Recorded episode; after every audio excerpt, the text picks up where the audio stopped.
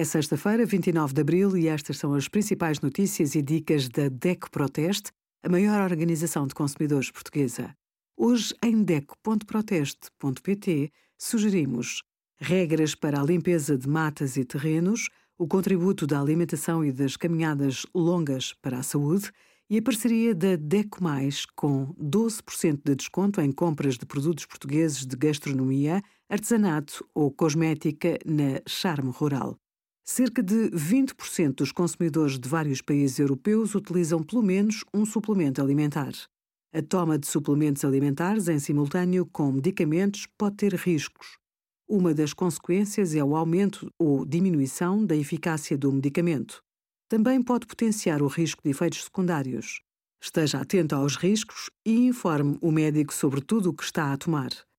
Verifique se há interações entre um fármaco e um suplemento alimentar antes de consumir os produtos. Assim, pode reduzir muito um possível efeito adverso. Acima de tudo, informe-se. Pergunte ao médico ou ao farmacêutico se há alimentos, bebidas ou suplementos alimentares que deve evitar com os medicamentos que toma habitualmente. Obrigada por acompanhar a DEC Proteste a contribuir para consumidores mais informados, participativos e exigentes. Visite o nosso site em deco.proteste.pt.